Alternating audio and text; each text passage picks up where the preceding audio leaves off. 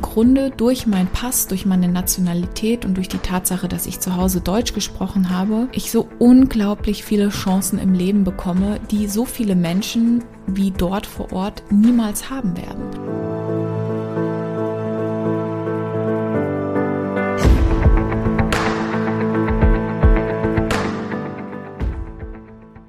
Jumbo, Karibu Sana im Podcast Erwecke die Löwin in dir. Das ist Kiswahili, eine Sprache, die in Zentralafrika und Ostafrika gesprochen wird und bedeutet Hallo und herzlich willkommen im Podcast. Mein Name ist Simone, ich bin Mind and Business Coach und wie die ein oder anderen von euch vielleicht schon wissen, bin ich in Ostafrika geboren und aufgewachsen. Und ein Teil dieser Geschichte möchte ich dir heute erzählen, denn ich durfte als Kind und als Jugendliche sehr viele außergewöhnliche Dinge erleben. Natürlich haben die sehr stark mein Leben geprägt. Sie prägen auch heute noch mein Leben. Sie prägen meine Arbeit. Vor allem prägen sie die Mission und Vision, die ich in mein Business bringe. Und es gibt viele interessante und spannende Geschichten und ich freue mich einfach, das jetzt ein Stückchen mit dir teilen zu können, denn ganz oft wird das in dem Business-Alltag oder in, auf Instagram oder wo auch immer du mir folgst, vielleicht nicht so klar sichtbar, wie total crazy und verrückt das doch war. Also, ich bin 85 in Nairobi geboren, im Nairobi Hospital. Das Witzige ist, ich bin wohl auf die Welt gekommen und habe nicht sofort geschrien und deswegen kam ich auf die Frühchenstation und meine Mama hat immer gesagt, es war unmöglich, dich zu verwechseln, denn zwischen ganz vielen, ganz, ganz, ganz Frühchen schwarzen Babys lag ein riesengroßes weißes Kind. So und ähm, ich habe die ersten zwei Jahre meines Lebens in Kenia gelebt. Mein Vater ist Deutscher, meine Mama ist Schweizerin. Mein Papa ist Ende der 70er Jahre mit dem LKW nach Afrika gefahren. Ich meine, das muss man sich mal heute überlegen, das geht gar nicht mehr. Diese Routen sind heute gar nicht mehr zur Verfügung, quer durch die Sahara. Da gibt's noch so unglaublich coole Super 8-Filme von denen in Lederhosen und äh, Militärstiefeln. Und meine Mama ist ähm, relativ spät, die hat noch lange als Krankenschwester in der Schweiz gearbeitet, relativ spät in ihrem Leben. Ich, spät heißt, ich weiß nicht, Ende 20 erst nach Afrika gekommen. Meine Eltern haben sich in Kenia kennengelernt lieben gelernt und haben mich bekommen. Und mit zwei, zweieinhalb Jahren ist dann meine Familie in das damalige Zaire gegangen. Heute ist das die äh, Republik Kongo und haben da viele Jahre lang Missions- und Entwicklungsarbeit gemacht. Das heißt, natürlich, meine Eltern kommen aus einem frei evangelischen Hintergrund mit der Intention, Kirchen und Unterstützung aufzubauen. Das Besondere an ihrer Arbeit war und auch das an dem Missionswerk, bei dem sie dann ihr Leben lang angestellt waren, ist, dass sie sehr nah und sehr local mit den Menschen vor Ort gearbeitet und gelebt haben. Also nicht dieses, ähm, da kommen die Weißen und leben irgendwie in der Villa und haben einen Pool, sondern schon sehr nah an dem, was die Menschen auch dort leben. Also du kannst dir vorstellen, ich bin wirklich im Busch aufgewachsen, in der absoluten Pamba. Wenn du mich also fragst, was ist mein Lieblingsobst, werde ich sagen, eine Goyave. Und dann fragst du dich wahrscheinlich, was zum Kuckuck ist eine Goyave? ist eine super leckere, sehr exotische Frucht. Ich bin in Goyavenbäumen aufgewachsen als Kind. Mein Mann findet die übrigens ganz furchtbar. Immer wenn ich die irgendwo in hier im Supermarkt, manchmal kriegt man die auch in Thailand und manchmal kriegt man die in Frankfurt auch in so einem indischen Supermarkt oder in so einem ähm, exotischen Obstsupermarkt, da sagt er immer, nimm das Ding aus dem Kühlschrank. Also ist nicht so schlimm wie eine Durian, aber ich finde die einfach unglaublich toll. Ich bin relativ früh, übrigens, wenn du dir das ein bisschen genauer durchlesen möchtest, ich habe vieles davon auch ähm, in mein erstes Buch geschrieben. Ich habe ein Buch, das heißt Trau dich Offroad und äh, da geht es darum, Ängste und Selbstzweifel zu überwinden, aber am Anfang kriegst du auch ein paar Afrika-Stories mit, wenn du dir das gerne bei Amazon bestellen möchtest. Packe ich den Link hier in die Bio. Ich bin dann mit sechseinhalb oder sieben Jahren in ein internationales Internat gekommen. Das ist sehr jung. Heute weiß ich auch, dass das viel zu jung war, aber Anfang der 90er gab es noch kein Internet, es gab noch kein Homeschooling und es war im Grunde die einzige Möglichkeit, dass ich eine gute Schulbildung kriege und meine Eltern weiterhin ihre Arbeit in Afrika leisten können. Also bin ich mit knapp sieben in ein Internat gekommen und war übrigens auch bis zu meinem Schulabschluss immer im Internat. Wir sind dann, wer die Geschichte vom Kongo ein bisschen kennt, weiß, da ist der Bürgerkrieg ausgebrochen, 97. großer Bürgerkrieg haben sich zwei große Stämme bekriegt und wir wurden notevakuiert. Das heißt, ich wurde von der Schule aus direkt nach Kenia evakuiert ähm, und war nie wieder dort. Also das war eine Flüchtlingssituation und bin dann, ich war elfenhalb, so kurz vor der Pubertät. Ich sag dir, kein so cooles Alter, um aus, von einer Schule in die nächste geschickt zu werden und bin ähm, mitten im Schuljahr als quasi Flüchtlingskind natürlich als ähm, wenn du in Afrika flüchtest und du bist eh schon Expat oder ähm, Europäer, dann hast du natürlich einen anderen Status. Dann durfte ich direkt auf eine richtig tolle Schule, aber ich kam auf eine richtig große Highschool. Das war für mich auch ein sehr einschneidendes Erlebnis, weil ich kam von so einer ganz kleinen, behüteten Schule mitten im Busch, wo alle alle kannten und bin dann direkt auf so eine richtig große Highschool gekommen. Ich war dann auf der Rift Valley Academy. Das ist übrigens eine der größten und besten internationalen Internatsschulen in Afrika, auf dem afrikanischen Kontinent. Und das war für mich eine ganz besondere und auch schwere Zeit, aber ich habe es geliebt. Ich habe natürlich, jeder Teenager hat mal Krisen mit irgendwas, aber im Grunde war ich dann ab der fünften Klasse bis zu meinem Abschluss auf dieser unglaublich tollen, ähm, internationalen Internatsschule. Und ich habe es geliebt. Also im Schnitt würde ich sagen, es war einfach nur geil. Ich habe natürlich mein Leben lang, also bis ich fast 19 war, fast ausschließlich Englisch gesprochen. Es war eine englische Schule. Ich hatte Freunde auf der ganzen Welt, mit denen ich übrigens heute noch sehr eng connected bin. Wir haben heute eine WhatsApp-Gruppe mit meinem Abschlussjahrgang. Das ist jetzt fast 20 Jahre her und wir tauschen uns immer noch aus. Also diese Menschen sind wie Geschwister und wie Familie für mich geworden. Ähm, und ich weiß, dass ich dann, als ich nach Deutschland kam, habe ich dann auch mal so eine Jugendfreizeit mitgemacht und die waren alle so geflasht, dass man mal so nachts Streiche spielen kann und so Blödsinn machen. Und ich war, ich konnte das nicht so richtig verstehen, weil wir haben das die ganze Zeit gemacht. Wir haben, wir haben wirklich, mein, meine ganze Jugendzeit ist geprägt von Sportturnieren, äh, schulische Leistung und unglaublich viel Blödsinn machen. Also was wir an Streichen und Gedöns gemacht haben, großartig. Und wenn du schon mal in Afrika warst, es gibt ja, man sagt, es ähm, gibt diesen wunderschönen Spruch, You can never wash the dust of Africa off your feet. Du kannst den Staub von Afrika niemals von deinen Füßen waschen. Und das ist wirklich so, wenn du in Afrika der Himmel ist anders, die Weite ist anders, das Licht ist anders und ich darf von Herzen sagen, die Menschen sind anders. Ich habe so viele gute Menschen gesehen und, und auch so viel Armut. Wir haben viel Hilfsprojekte auch gemacht, schon in der Schule, viel Unterstützung. Ich habe ganz viel schon sehr früh in Kinderheimen und in Krankenhäusern mitgearbeitet, habe geholfen, wo ich konnte. Wir haben Kirchen und Schulen gebaut als Schulklassen. Wir sind rausgefahren und haben supported. Und ich habe so unglaublich viel Armut auch erlebt und Armut anders als als man das, glaube ich, im Fernsehen oder auf Plakaten sieht. Auch mein Vater wird oft gefragt, naja, wie hältst du es mit so viel Armut aus? Und natürlich sind die Menschen arm im Sinne von kein Wohlstand, ähm, aber sie sind oft sehr glücklich und sie haben ein sehr großes Herz und sie sind sehr, sehr dankbar. Und es war eine besondere Zeit, also so viel Gastfreundschaft und so viel Herz erlebt das mich heute noch berührt und das natürlich das ein riesiger Teil von dem ist, warum ich heute das tue, was ich tue, weil ich erlebt habe, was es für ein Privileg ist, Europäerin zu sein. Ähm, eine Frau, die im Grunde durch meinen Pass, durch meine Nationalität und durch die Tatsache, dass ich zu Hause Deutsch gesprochen habe, ich so unglaublich viele Chancen im Leben bekomme, die so viele Menschen wie dort vor Ort niemals haben werden.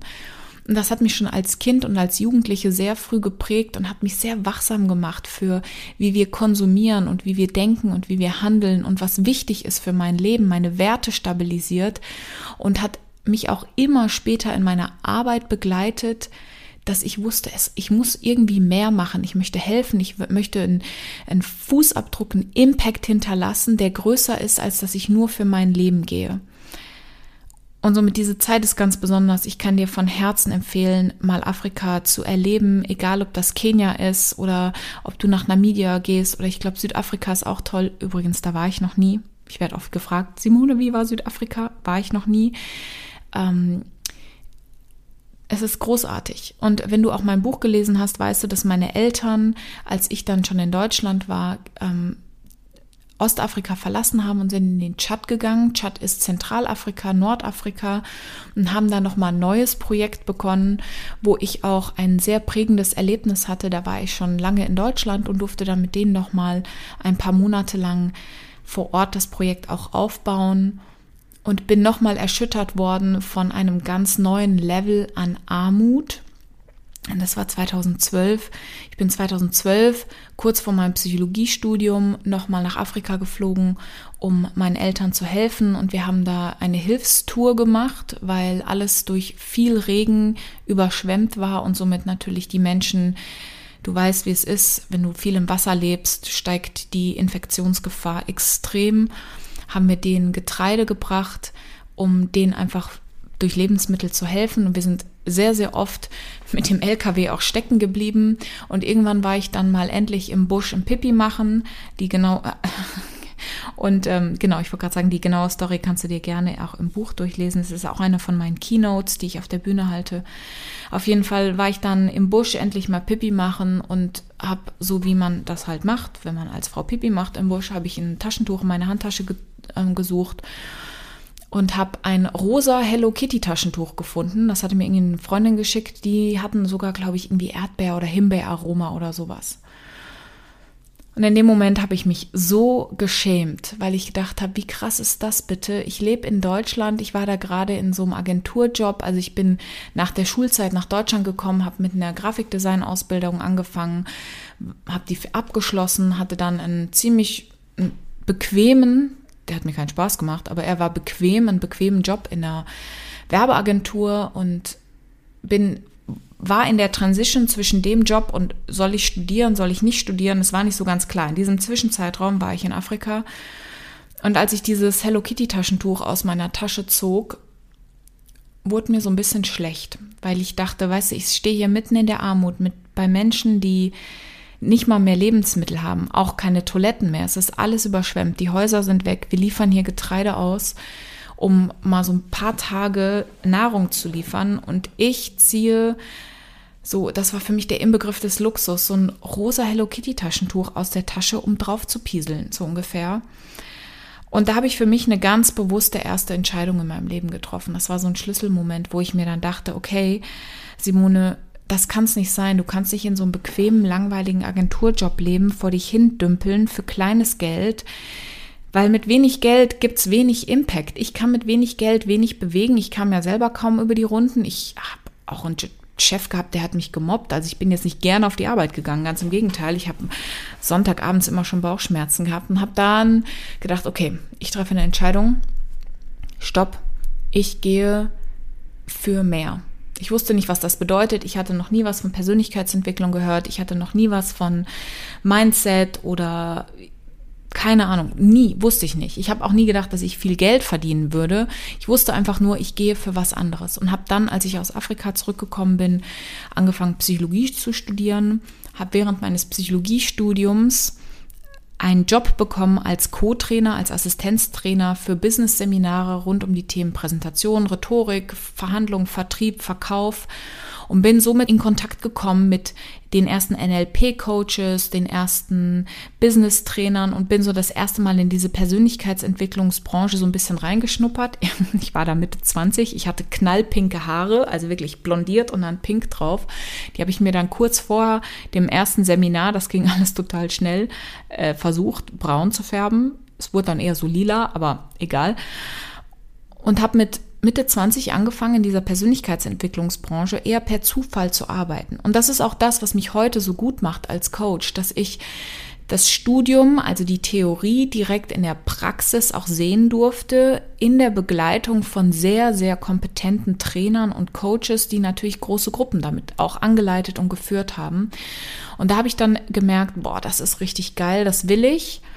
Ähm, und das, da, hat, da wurde dann mein Interesse geweckt für diese ganze Branche, für Persönlichkeitsentwicklung und für Coaching und für Transformation. Es hat mich einfach fasziniert, wie in kurzer Zeit gute Leute anderen Menschen helfen können, ein neues Level zu erreichen. Habe dann nach meinem Studium eine Coaching-Ausbildung gemacht, die ich übrigens erstmal ziemlich ätzend fand. Hab, hat mir nicht gefallen, war mir zu steif, systemischer Coach, zertifizieren lassen, aber das war mir einfach zu, zu steif, zu viele Methoden, zu, ähm, zu unintuitiv und zu untransformativ irgendwie. Und habe dann gedacht, okay, das will ich nicht, ich will Trainerin werden. Hatte dann bei diesem Institut auch angefragt, ob ich vom Co-Trainer in die Trainerrolle aufsteigen darf. Äh, natürlich nicht, weil ich war eine junge Frau und es war klar, ich bin denen zu jung und wahrscheinlich zu unerfahren. Und dann war ich erstmal ziemlich frustriert, habe gedacht, okay, ich brauche mal eine Auszeit, bin sehr impulsiv und ich bin heute so dankbar, dass ich es getan habe, sehr impulsiv nach Indien geflogen, habe fünf Wochen lang eine Yogalehrerausbildung gemacht, ohne jemals vorher wirklich viel Yoga gemacht zu haben. Es war übrigens eine sehr geile Zeit, wahrscheinlich die vier, fünf besten Wochen meines Lebens. Bin zurückgekommen. Das war so 2016, 2017 und habe dann ein paar Jahre lang immer parallel ich war da ja schon selbstständig, ich hatte mich zum Anfang meines Studiums selbstständig gemacht, habe immer parallel äh, mal ein bisschen Yoga unterrichtet und die ersten Business-Seminare gemacht und habe gemerkt, boah, ich bin in dem Business-Seminar-Bereich richtig gut. Ich kann auch alleine große Gruppen führen. Habe angefangen, die ersten Coachings zu machen und hatte das aber immer so. Ich war immer Freelancerin bei den Seminaren und ich habe immer ein bisschen Yoga unterrichtet und habe viel experimentiert und ausprobiert. Das war eine geile Zeit, aber es war nichts Ganzes und nichts Halbes. Und dann habe ich irgendwann gedacht, so, das kann es nicht sein ich bin immer noch finanziell am struggeln und ich verkaufe immer nur meine Zeit. Ich kann nicht skalieren und ich bin nicht wirklich frei. Ich bin immer an diese Tage oder an diese Stunden gebunden. Wie geht's besser? Dann habe ich Ende 2018 entschieden, okay. Und das war ein großer Schritt und das ist auch das, was, wo ich so dankbar bin, dass ich das gemacht habe. Ich segel mein eigenes Schiff habe ganz klar einen Cut gemacht bei Yoga, habe einen Cut gemacht bei diesen ganzen Seminaren, habe gesagt, okay, jetzt gehe ich für mein eigenes Business. Das heißt, Ende 2018 ist der Slogan Erweck die Löwin in dir geboren. Und äh, ja, somit ist mein eigenes Business auch daraus entstanden. Wie es weitergeht, das erzähle ich dir jetzt gleich in der nächsten Folge. Und es ist einfach eine total spannende Reise, das möchte ich dir jetzt erst nochmal mitgeben. Es ist eine spannende Reise, was alles passiert, wenn du dich entscheidest, dass etwas anders werden soll. Und was seit 2019 passiert ist, seitdem ich mein eigenes Business, wirklich mein eigenes Schiff segel, welche Erfolge und welche Niederlagen damit reinkommen, sowohl persönlich als auch privat, in der nächsten Folge. Wenn du gerne weiter mit mir zusammenarbeiten möchtest, dann schau dir als allererstes unbedingt mein Instagram-Profil an, guck in die Links in der Bio, da findest du die aktuellen Programme. Im Moment starten wir im September mit meinem Erfolgsprogramm Lioness. Das ist ein 14-tägiges Deep Money Identity Transformationsprogramm. Das heißt, wir werden uns 14 Tage damit auseinandersetzen, wie kannst du deine Geldidentität von innen nach außen verändern? Wie kannst du auf einer psychologischen Ebene verstehen, warum du bis jetzt, bis gestern, Geld so behandelst und dein Geldumgang so ist, wie er ist. Und ich werde dich mitnehmen auf eine Reise, damit du lernst, im Mindset, in der Identity, in der Psychologie von innen nach außen ein Blockadenshift zu lösen, damit mehr Fülle und mehr Umsatz in dein Leben kommt. Wir haben das Programm schon mal gemacht dieses Jahr. Es war der Oberknaller. Es waren 55 Teilnehmer dabei. Das Feedback, mein Instagram ist explodiert und ich kann dir nur sagen, diese 14 Tage werden dein Leben transformieren. Also da unbedingt auf die Insta-Bio gucken, sofort anmelden, dabei sein, 14 Tage Deep Money Identity Shift. Und wir folgen dann ab Oktober mit einer richtig geilen High-Level Money Mastermind. Die heißt Golden. Wir setzen den neuen Goldstandard für dich, für deine Money-Identität und es wird eine klassische Mastermind, das heißt der Austausch in der Gruppe mit mir als Mentorin für die tiefe Transformation. Das heißt, dort werde ich auch coachen und nicht nur teachen. Dort hast du die Möglichkeit, dich auszutauschen und dort werden wir in acht Wochen wirklich nochmal an den Core, an deine Essenz gehen. Alle Infos findest du natürlich in den Show Notes und natürlich auch bei mir auf Instagram. Ich freue mich, wenn dir diese Folge gefallen hat, wenn du mir dein Feedback da lässt, fünf Sterne da lässt und jetzt geht's weiter mit 2019 und wie habe ich überhaupt dieses Business kreiert und was ist alles in den letzten zwei Jahren passiert.